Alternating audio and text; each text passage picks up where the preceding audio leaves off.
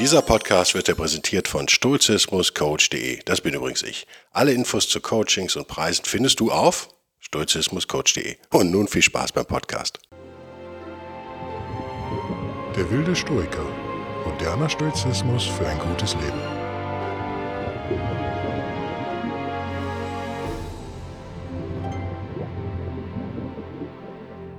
Hallo und herzlich willkommen zu einer neuen Ausgabe von Der wilde Stoiker. Mein Name ist Guido Bellberg. Ich freue mich über euren Support. Wisst ihr ja, patreon.com slash bellberg oder bellberg.locals.com. Locals L-O-C-A-L-S.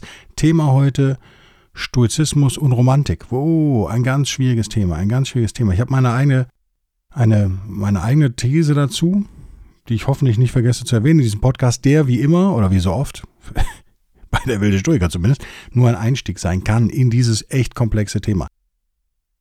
Warum ist das so ein wichtiges Thema oder warum ist das so ein interessantes Thema oder warum kommt es so oft? Naja, viele Leute, junge Leute, die sie jetzt den Stoizismus vielleicht so ein bisschen für sich entdecken, würden sich selbst auch gern als Romantiker sehen. Äh, Romantiker meine ich jetzt nicht dieses äh, Bau, äh, sag schon, äh, Baumarktromantik oder Brigitte-Romantik oder äh, Tratsch-Magazin Romantik, sondern tatsächlich äh, Romantik im Sinne eher von, von Dichtern wie Shelley, ja. Also äh, alles von Caspar David Friedrichs äh, Kreidefelsen Gemälde bis Mary Shelleys Frankenstein würde ich da mal runterpacken. Also eher hergeleitet aus der Kulturepoche und die dann in die Moderne geholt. Also wenn ihr Gothics zum Beispiel äh, würde ich als Romantiker bezeichnen und so weiter und so fort.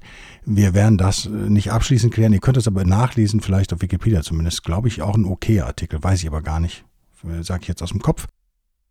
Lass uns Romantik weiterfassen als das, was man als diese Kitsch-Romantik. Also wenn wir sagen, eine Rom-Com, eine romantische Komödie zum Beispiel, jein, ja. Also Romantik im Sinne als Gegenpol zur Klassik vielleicht. Vielleicht fangen wir so an. Also die Klassik eher, oder Klassizismus die Betonung auf Ordnung legt und auf Vernunft und auf Ratio, kommt euch wahrscheinlich bekannt vor. Die Romantik den Gegenpol dazu bildet, eben mit einer absoluten Betonung auf, auf Gefühl, Übersinnlichkeit bis hin zum Wahnsinn sozusagen, Exzess. Teilweise sicherlich auch, ähm, man denke an Coleridge, immer noch mein Lieblingsdichter wegen seinem Kublai Khan, der ja extrem Opium Opium süchtig war. Allerdings auch das, glaube ich, von seinem Arzt bekommen hat. Also muss man so ein bisschen, bisschen relativieren. Aber äh, die Frage ist immer noch, hat er, er hat ja auch mal behauptet, dass er dieses Fragment, dieses Gedichtfragment sozusagen im Opiumrausch geschrieben hat, dann aufgeweckt wurde und deswegen konnte er es nicht vollenden. Wer es glaubt, wird selig. Es ist trotzdem in meinen Augen das beste Gedicht ever, macht aber nichts. Muss, müsst ihr ja nicht so sehen. Also ihr wisst, worauf ich hinaus will. Auf der einen Seite haben wir vielleicht ganz banal zugespitzt den Verstand und auf der anderen Seite die Emotion. So sehen das die Romantiker zumindest immer ganz gerne. Womit wir wieder bei dem nicht auszurottenden oder ausrottbaren Vorurteil wären, dass Stoiker eben keine Gefühle hätten oder Gefühle nicht wertschätzen. Dem ist nicht so, habe ich schon hundertmal erklärt. Müsst ihr jetzt einfach glauben oder nochmal ein paar alte Podcasts hören. Nein, der Stoiker versucht nicht, seine Gefühle zu unterdrücken. Der Stoiker legt natürlich die Betonung auf die Vernunft, das ist wohl so, und versucht halt negative Gefühle, das ist ein ganz entscheidender Punkt, übertriebene Leidenschaften, nennen wir es mal, Passionen, in den Griff zu bekommen. Der Romantiker wiederum sucht ja den Exzess, sei es jetzt der Drogenkonsum oder sei es eben das Verharren in unglücklichen Liebesaffären oder eben Kennt ihr alle vielleicht Leute, oder wenn ihr jung seid, kennt ihr die noch, wenn man älter ist, gibt sich das dann meistens. Auch noch ein wichtiges Thema ist das Alter, da kommen wir auch noch drauf. Leute, die sozusagen, äh, ich habe es in England mal, glaube ich, gehört, das ist ein schöner Spruch, also sie liebt die Liebe sozusagen, aber nicht ihren Geliebten. Also äh, ist aber kein Frauending, aber Leute, die die Liebe tatsächlich äh, als, als absolut, zur absoluten Idee erheben und von einer unglücklichen Beziehung in die nächste stolpern, und sich aber natürlich als romantisch im weitestgehenden Sinne bezeichnen und die wir auch so bezeichnen würden, mit diesem extremen, dieser extremen Betonung ihres Gefühls. Auch wenn es ein ungesundes Gefühl ist. Das sei dem Stoiker erlaubt hinzuzufügen. Warum habe ich eben schon das Alter erwähnt? Naja, hauen wir meine These doch direkt einmal raus. Ich würde sagen, wir alle fangen wahrscheinlich nicht als Stoiker an. Also wir kommen selten, es gibt solche Leute, gibt sie tatsächlich, die kommen als Stoiker auf die Welt, ich bewundere das. Die meisten geraten doch in der Pubertät sozusagen in die Romantik und bleiben da auch sehr lange gefangen. In unserer Gesellschaft, in der quasi die Kindheit ja verkürzt wurde, extrem, dann kommen wir ja sehr schnell in die, in die, in das Teenie-Alter und das versuchen wir ja zu halten, bis wir 55, 65 sind ungefähr. Das ist ja ganz krank an unserer Gesellschaft, wie ich finde. Das ist ganz krank. Und mit diesem krampfhaften Versuchen, dieses Teeniehafte festzuhalten, hat sich bei vielen wahrscheinlich auch nicht bewusst, aber unbewusst eingeschlichen, dass man an diesen teeniehaften Gefühlen, was eben in meinen Augen Romantik ist, festhalten müsse. Also These, Guidos These, Romantik ist eher, ist normal. Wenn wir heranwachsen, Romantik ist normal, wenn wir gerade aus der Pubertät kommen und so im jungen Erwachsenenleben irgendwie jetzt gerade so landen. Das sind ja viele von uns. Die ersten haben jetzt auch schon Kinder und hast du nicht gesehen, manche haben schon ältere Kinder. Äh, es ist, es ist ein langer Weg, erwachsen zu werden. Ich behaupte ja immer, es gibt keinen Erwachsenen, aber lass uns den Weg trotzdem. Es, es dauert lange, bis man etwas weiter auf diesem Weg fortgeschritten ist. Und je weiter man fortschreitet, desto eher ist der Stoizismus vielleicht die Lösung. Ich behaupte natürlich auch für unglückliche Jugendliche ist Stoizismus eine hervorragende Lösung, aber es ist für die sehr schwer. Und ich merke das bei Neuansteigern ins Thema. Gibt es innere Widerstände auch? Ähm, Entschuldigung übrigens, wenn ich so, so komisch stöhne und hyperventiliere. Ich habe total Heuschnupfen bekommen vor ein paar Stunden. Also richtig harten Schub. Ich gebe mein Bestes.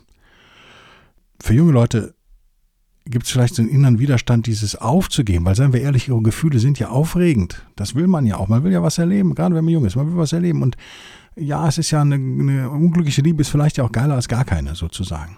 Und sich in alles reinsteigern. Diese neue Band das Geilste, was es jemals gab. 30 Ausrufezeichen. Das ist ja aufregend. Das macht das eigene, vielleicht sogar langweilige Leben, was man eben nur mal so hat als Schüler. Da passiert ja nicht wahnsinnig viel. Gleichzeitig passiert viel in einem und eben auch chemiegesteuert äh, geistig in einem und seelisch in einem.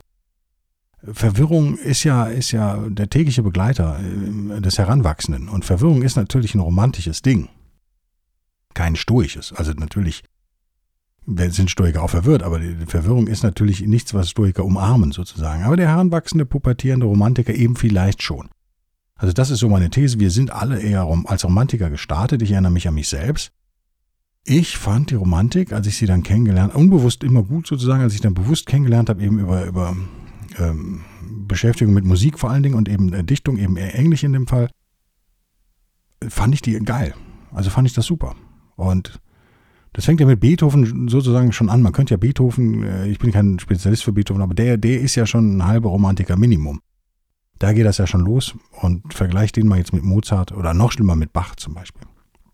Natürlich ist, kann man Beethoven da aufregend finden oder aufregender als Bach. Das ist völlig klar. Ich bin jetzt nicht so ein Romantikhörer oder Klassiker. Manchmal höre ich Klassik, muss ich zugeben.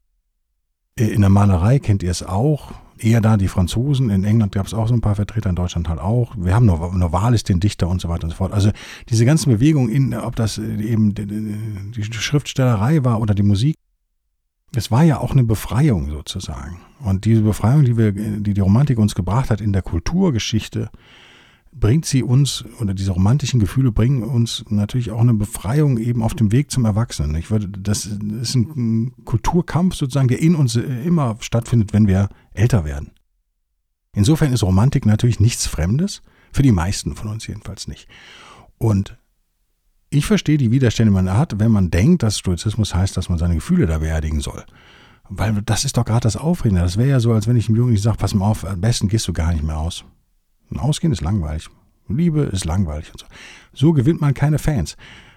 Will sagen, es ist äh, schwieriger, Stoizismus-Fan zu sein als Romantiker. Das ist sozusagen natürlich. Dazu kommt jetzt noch ein anderer Aspekt. In unserer Gesellschaft, die ist komplett durchromantisiert. Mancher würde sagen, komplett verblödet auch. Ja, würde ich teilweise unterschreiben.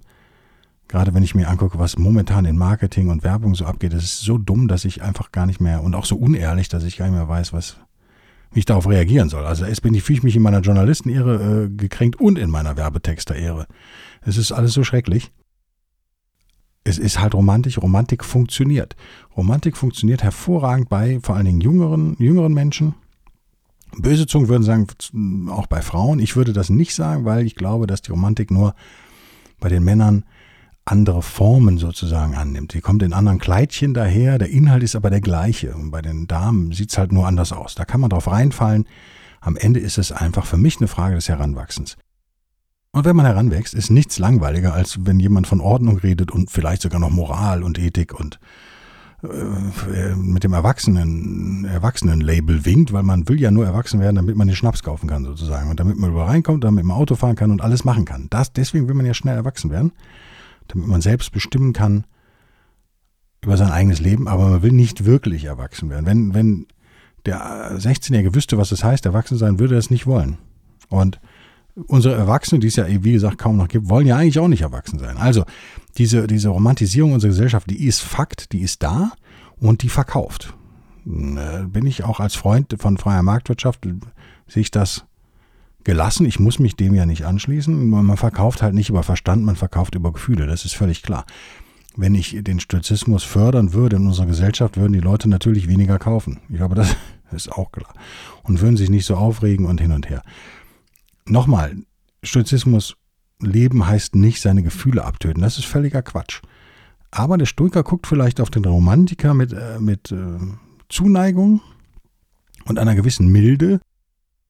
Aber seiner Meinung nach, die muss ja nicht stimmen, äh, ich verkaufe sie euch trotzdem, seiner Meinung nach natürlich aus einer Position, na, etwas erhobenen Position vielleicht äh, herab, könnte man jetzt sagen, weil er meint zu durchschauen, dass diese Gefühle halt irregeleitete Gefühle sind des Romantikers. Und ich glaube, die Liebe ist das beste Beispiel. Wir haben vielleicht, viele von uns haben diesen Fehler ja schon mal gemacht, dass man sich einredet, man wäre wahnsinnig, man würde jemanden wahnsinnig lieben und man könnte ohne den nicht leben und ein paar Jahre später merkt man, das war es einfach so gar nicht. Vielleicht war es auch nur der hübsche Hintern, mal böse gesagt.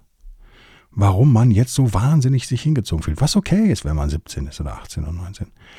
Ähm, gegen hübschen Hintern ist sowieso nichts einzuwenden, völlig klar. Aber wie oft haben wir schon in unserem eigenen Leben, das gilt für Männer und Frauen natürlich genau gleich, wie oft haben wir uns schon Dinge eingeredet, die wahnsinnig wichtig waren. Und was heißt denn, die waren wahnsinnig wichtig? Na, das heißt, dass wir viele Emotionen an diese Dinge geknüpft haben. Ihr merkt schon, der Stoiker würde jetzt sagen, Dinge außerhalb unserer Kontrolle eben das Gegenüber mit dem hübschen Hintern, äh, materieller Besitz, oft auch außerhalb unserer Kontrolle oder unerreichbar. Äh, wir haben, wir haben sehr starke Gefühle an Dingen aufgehangen, die eigentlich zum Scheitern verurteilt waren, vielleicht von vornherein, oft. Wir haben uns in Sachen hineingesteigert. Das ist für, aus stoischer Sicht eher ungesund tatsächlich. Gegen, gegen nat sich natürliches, natürliches Verlangen, natürliche Liebe ist überhaupt nichts einzuwenden, auch aus stoischer Sicht nicht. Das ist völlig klar. Gegen, gegen Mitleid, äh, äh, Mitleid äh, ist vielleicht das falsche Wort. Mitgefühl ist das Wort, was ich gesucht habe. Gegen Mitgefühl ist sowieso zum Beispiel auch nichts einzuwenden. Kann ja auch eine Emotion sein, kann eine starke Emotion sein. Also der Stoiker sucht doch eher die Vermeidung negativer und aus dem Ruder gelaufener Gefühle, nicht die Vermeidung von Gefühlen generell. Das ist Quatsch jetzt müssten wir natürlich definieren, was sind negative Gefühle. Das wird diesen Podcast sprengen. Wir haben es öfter schon gesagt. Wir werden ein paar Beispiele nennen. Also Zuneigung würde ich jetzt mal zum Beispiel, ist ein schönes Beispiel als positives Gefühl hinstellen. Liebe, ein positives Gefühl. Freude, Gelassenheit, alles positive Gefühle. Eine übersteigerte, ein übersteigertes Verlangen nach irgendwas, manische Verhaltensweisen bis hin zum Wahnsinn, der ja ständiger Begleiter der Romantik war im Übrigen. Das, ne, viele romantische Künstler sind da geendet ähm, nicht verwunderlich. Äh, das sind Dinge, die wir doch eher aus stoischer Sicht negativ beurteilen würden. Wo sich die beiden so ein bisschen berühren, wenn man es jetzt kulturgeschichtlich da mal so ein bisschen sieht, ist natürlich die Romantik mit ihrer, ja, auch in meinen Augen total übersteigerten Liebe zur Natur, aber immerhin die Liebe zur Natur. Das ist sicherlich was, was der Stoiker unterschreiben würde an der Stelle. Liebe zur Natur ist nichts, wo man aus stoischer Sicht was gegen haben könnte solange sie nicht übersteigert ist. Ihr merkt schon, worauf es hinausläuft. Es, in unserer Populärkultur oder in unserer Kultur generell haben wir die Emotionen auf den Podest gehoben, den Verstand äh, sehr oft aus dem Fenster fliegen lassen. Das ist ein Problem. Das führt, das ist äh, ja vielleicht das Kernproblem unserer Zeit.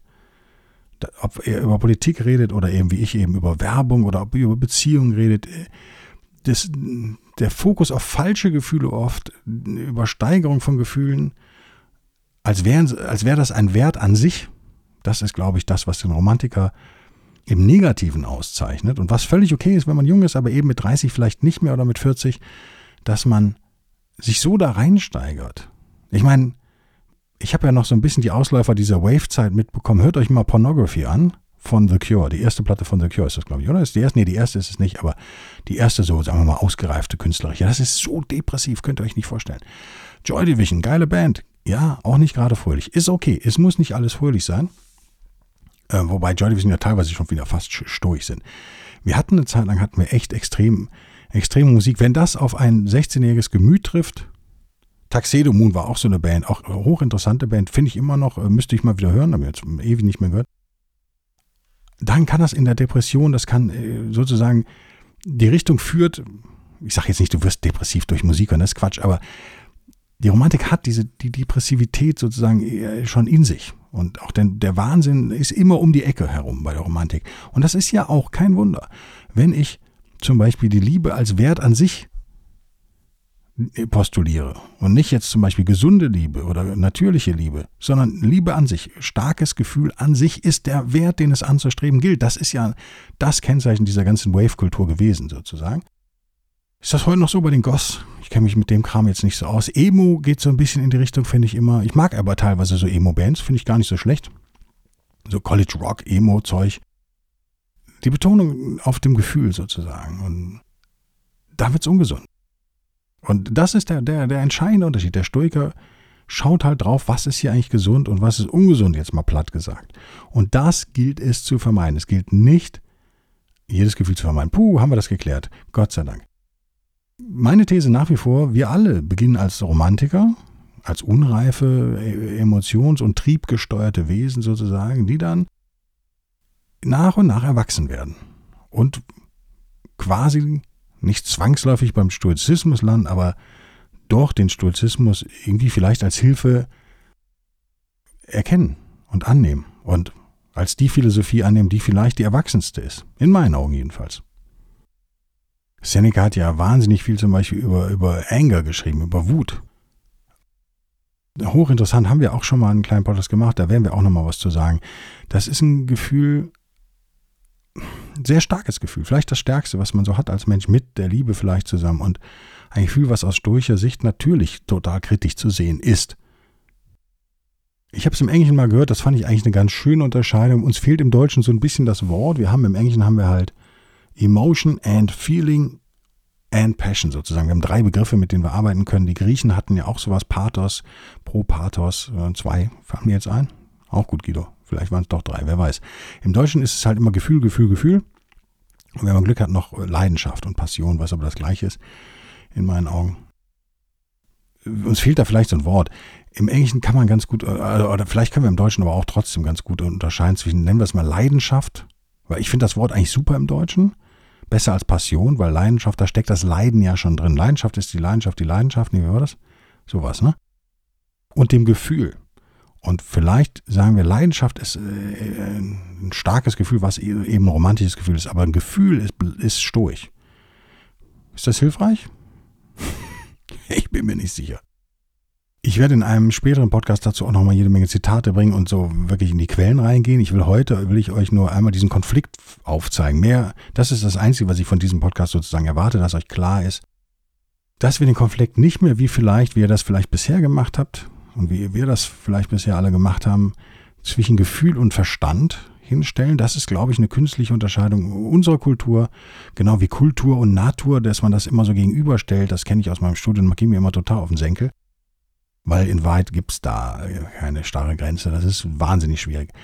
Also Gefühl und Verstand als die beiden großen Kontrahenten hinzustellen, ist eine romantische Idee, logischerweise, weil der Romantiker natürlich weiß, äh, wie schwer das den meisten Leuten fällt, klar zu denken böse gesagt. Das ist aber gar nicht die Linie, an der der Kampf eigentlich stattfindet, auch nicht in uns stattfinden sollte, in meinen Augen. Also Fazit dieses Podcasts, erstes Fazit vielleicht, aufhören, immer Gefühl und Verstand als, als gegensätzlich darzustellen.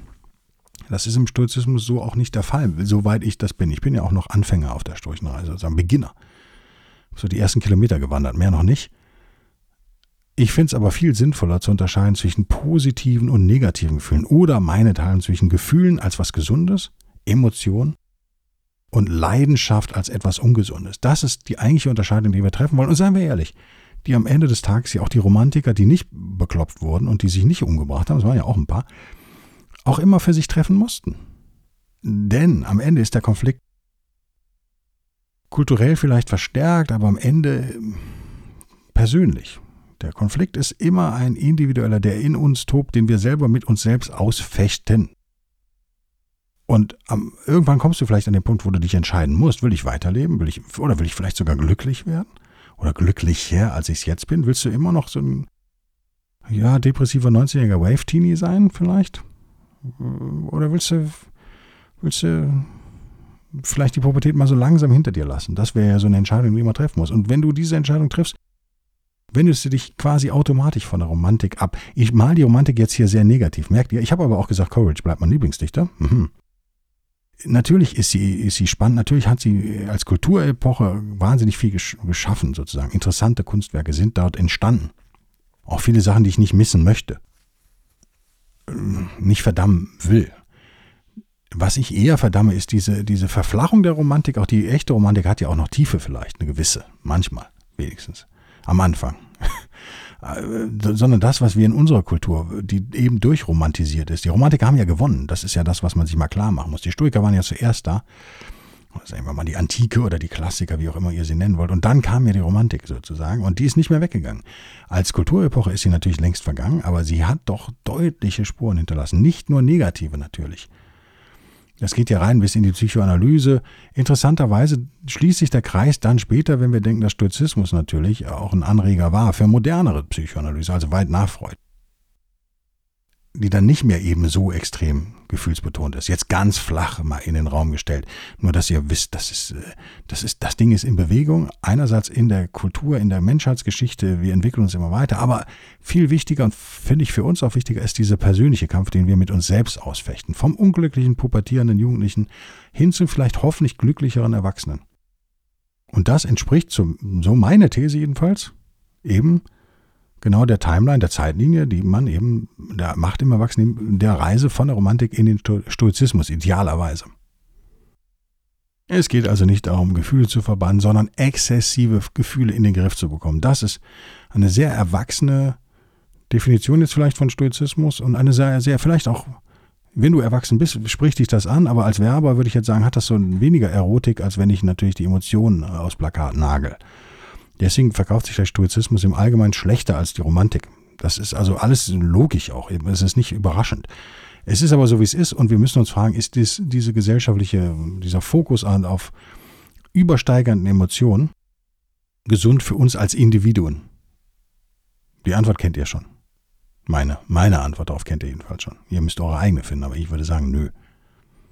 Alle Stoiker, alle großen Stoiker, alle führenden Stoiker, die ich gelesen habe, es waren ja einige, reden über Gefühle. Ständig reden sie über Gefühle. Es ist also natürlich nicht so, dass Stoiker keine Gefühle haben. Die Romantik hingegen hat natürlich ein totales Sexappeal. Als, als Epoche sozusagen mit ihrer Abwendung vom Klassizismus und Neoklassizismus, schwieriges Wort scheinbar für mich, Hinwendung weg von, von Ordnung und Ruhe und Harmonie und Balance und, und um, Rationalität vielleicht und Moral und Idealen hin zum Irrationalen, zum Fantasievollen, zum Kreativen, zum Persönlichen auch natürlich, zum Spontanen, zum Emotionalen, zum Visionären, zum Transzendentalen, um mal, ich habe hier noch Britannica auf, Britannica.com die Definition von Romanticism. Das alles hat viel mehr Sexappeal, vor allen Dingen für junge Leute. Nochmal finde ich völlig okay. Die Gefahr liegt darin, wenn wir uns von unserer Jugend sozusagen nicht verabschieden können. Wenn wir zu lange an diesen, an diesen romantischen Idealen festhalten, halte ich das für problematisch. Und jetzt nochmal auf die Gesellschaft bezogen, wir leben in einer durchromantisierten Gesellschaft, deswegen muss Stoizismus oder ist Stoizismus für mich die beste Antwort darauf, eine Gegenbewegung sozusagen. Wäre es andersherum, wenn wir also in einer neoklassizistischen Gesellschaft leben, wäre ich, wär ich Romantiker. Also es geht auch wirklich darum, oder vielleicht wäre ich dann auch ein Romantiker, ein Stoiker, der aussieht wie ein Romantiker, weil es geht natürlich darum, das Pendel wieder zurechtzurücken. Das muss natürlich auch eine gesellschaftliche Aufgabe sein. Wenn wir einmal sozusagen das Tugendhafte als, als Wert angenommen haben oder erkannt haben, muss es ja darum gehen, auch unsere Gesellschaft besser zu machen und natürlich diese Romantik, diese überbordende und auch verflachte Romantik, die ja bei weitem nicht mehr die Qualität hat, die sie mal hatte. Sozusagen das, was diese Reste, die von Romantik in unserer Gesellschaft noch herumspucken, die zu bekämpfen, macht Sinn. Und wenn ich sage bekämpfen, immer mit Mitgefühl sozusagen. Das ist völlig klar. Ich finde immer, denk mal an die Leiden des jungen Werther, denk mal an Goethe, der junge Goethe, der Romantiker, später dann doch eher der Klassiker. Diese Entwicklung scheint wirklich nicht ganz unüblich zu sein. Scheint in uns Menschen, jedenfalls in den Kreativen oder den Aufgeweckten oder den Interessierten, den Neugierigen, scheint das eine normale Entwicklung zu sein. Wichtig ist, dass wir in unserer Überbetonung, in unserer überbetonten romantischen, überbetonten Gesellschaft sozusagen jetzt Gegenpole hinstellen und auch mal erkennen, wie uns das schadet, wie uns die Exzesse auch eben schaden können. Habe ich äh, Sachen, Dinge exzessiv betrieben? Ja, natürlich. Allein meine Musik war recht exzessiv. Ist, ich fand, für mich war es wichtig und ich finde es immer noch wichtig und ich finde Kreativität auch immer noch toll. Ich brauche nicht alles in, in, starren Regeln und so weiter. Vertauscht das nicht mit Stoizismus. Aber in der Moment, es gibt immer so eine Grenze, finde ich. Das kennt ihr auch. Das ist ja, das, man sagt immer, es gibt ja eh nur 20 Drehbücher, aber das ist ja die Hälfte aller Hollywood-Filme, die so ein bisschen arthausig sind und so. Oft geht es ja darum, dass der Protagonist, der Held, die Heldin diese Grenze überschreitet und es vielleicht nicht merkt oder zu spät merkt. Manchmal ist keine Umkehr mehr möglich. Das kennt ihr aus dem Persönlichen auch. Die Leute, die noch lustig sind und dann aber so in den, im, im Drogenscheiß gefangen sind irgendwann und so weiter und so fort. Die, die Frau, die mit 17 noch, wo man denkt, ja, die ist so gefühlsbetont und romantisch und dann mit 35, 45 hat sie ja 800 zur gescheiterte Beziehung hinter sich. Ist das, ist das äh, Pathologische daran schon erkennbar, auch als Laie sozusagen von außen betrachtet? Deswegen möchte ich auch versuchen, irgendwie noch so ein halbwegs positives Fazit hier hinzubekommen in diesem streitsüchtigen Podcast. War es ein streitsüchtiger Podcast? manchmal wirkt das auf mich anders bei der Aufnahme, als wenn ich es dann selber mal hörte, zwei Wochen später. Dann wirken die ganz anders, auch ganz interessant eigentlich.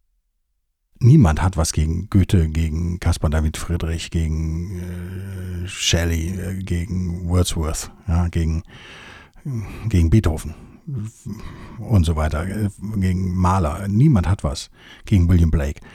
Diese Leute haben tolle Sachen geschaffen. Wir sollten ihnen dankbar dafür sein. Das, ist, das hat unsere Kultur auf neue Stufen gekommen. Das war super das ist nicht das, was ich meine. Was ich meine ist, äh, wenn das so zur, zur Pose verkommt, wie das aber eben oft bei Leuten ist, die sich nicht von ihrer Jugend oder ihrem, ich würde jetzt sagen, böserweise ihrer Pubertät verabschieden können. Wenn es wenn's, wenn's überhaupt nicht kreativ ist, das kennt ihr auch alles.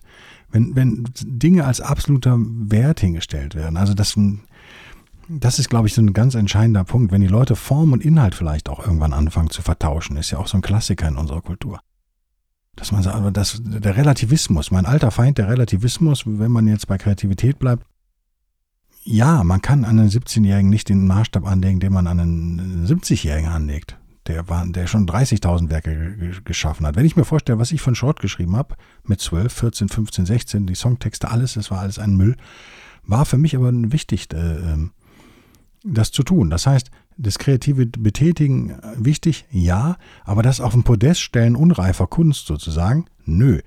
Ihr merkt, es geht mir um den Exzess, es geht um, um die, die leere Hülle an sich. Und das ist eben bei der Liebe auch so. Nicht, man, man kann nicht alles mit Liebe entschuldigen. Das ist, glaube ich, vielleicht eine Lehre, die wir ziehen müssen aus, aus Romantik. Und wir leben leider in einer Gesellschaft, ähm, die immer pubertärer wird sozusagen. Und es ist ja einfach nicht so, dass der leidende, pubertierende Romantiker heute noch Werte von Wert, äh, Werke von Wert schafft, oder? Kaum noch. Ab und zu gibt es sowas mal, aber eher selten. Und wir sollten mit Mitgefühl auf diese Leute gucken. Und ihr merkt schon, während ich rede, merke ich selbst, dass ich, wenn ich über Romantiker rede, doch eher die jungen Leute oft mir vorstelle und die auch mit Wohlwollen sozusagen versuche zu betrachten. Weil wir haben alle diese Fehler gemacht. Wir sind alle auf so einer Reise und äh, manche enden halt im Stoizismus. Ich denke eigentlich weniger an jetzt, sagen wir mal, 50-Jährige. Also 50-jährige Romantikerinnen zum Beispiel sind für mich halt auch echt gescheiterte Existenzen, jetzt böse gesagt. Auch da, wir wollen positiv sein. Ich bin kein Marcus Aurelius, wir sind alle keine Heiligen und Stoizismus ist auch Gott sei Dank keine Religion. Ihr kriegt also auch keine Strafe, ihr kommt nicht irgendwo in eine, in eine böse Gegend unter der Erde, wenn ihr euch falsch verhaltet. Es ist eine, eine, eine Philosophie, eine lebenszugewandte Philosophie, eine, eine, eine aktionszugewandte Philosophie, die in der Mitleid natürlich auch eine wichtige Rolle spielt. Und lass uns irgendwie sturcher werden in dieser Gesellschaft. Ich glaube, das muss, das muss auch passieren. Wir brauchen eine Gegenbewegung und lass uns bei uns selbst anfangen. Das wäre, glaube ich, mein Fazit. Lass uns bei uns selbst anfangen. Ich merke auch an mir selbst, wie schwer das ist. Ich merke, vielleicht das nochmal persönliche Note zum Abschluss. Ich habe ja noch 20 Sekunden, ne? Halbe Stunde mag es, ich peile ich immer so an, aber kriege ich sowieso oft nicht hin. Ich bin ja mitten noch in meiner Meditations-Challenge. Ich weiß nicht, ob ich das erzählt habe in einem Podcast. Ich glaube schon. Doch, habe ich erzählt. Also, ich bin jetzt bei einer Stunde 15 und stehe morgens um 6 Uhr irgendwann auf, um das zu tun, damit eben mein normaler Arbeitsablauf da noch hinkommt. Und meine Frau hat jetzt auch gerade noch Urlaub, während ich das aufnehme. Hochverdient, muss man sagen. Auch zu wenig Urlaub genommen sich und Corona. Wir fahren also auch nicht weg. Also habe ich jetzt quasi Job und noch Freizeitstress obendrauf und Freizeitstress, aber positiv jetzt mal gemeint, positiver Stress. Und da kann ich das nur früh morgens machen. Und ich merke aber, wie anstrengend das gerade wird. Also ich bin jetzt bei Tag 40 oder sowas, 35, 40. Ich ziehe das auch durch. Äh, interessant, darüber werde ich auch nochmal viel, viel, viel sagen. Und auch da merke ich, ja, auch da muss man wieder die Romantik, die übersteuerte sozusagen bekämpfen und vielleicht den Stoicher meditieren, sozusagen. Also nichts ist Stoicher als Meditation in meinen Augen. Hochinteressantes Thema Stoizismus Meditation. Schreibt mir doch mal, ob euch das interessiert. Weil ich überlege echt, ob ich da nicht ein kleines Audiobuch zu mache oder ein Buch vielleicht. Und dann würde ich das aber gar nicht, ich würde mich gar nicht mehr mit Verlagen umschlagen, die nerven mich sowieso alle. Ich würde das wahrscheinlich wirklich im Selbstverlag machen. Könnt ihr mal die Hand heben, wer, wer sich dafür interessiert, ob sich das überhaupt rechnet für mich. Also vom, weil das ist halt Arbeit, echt, ne? Das ist echt Arbeit. Ich bedanke mich fürs Zuhören und freue mich echt über eure, eure positive Kritik. Es trudeln hier jede Woche trudeln immer ein, zwei Mails ein, die sagen, wie, wie geil das ist und wie sie sich freuen. Und finde ich super. Keep it coming, sozusagen. Bis denn dann. Tschüss.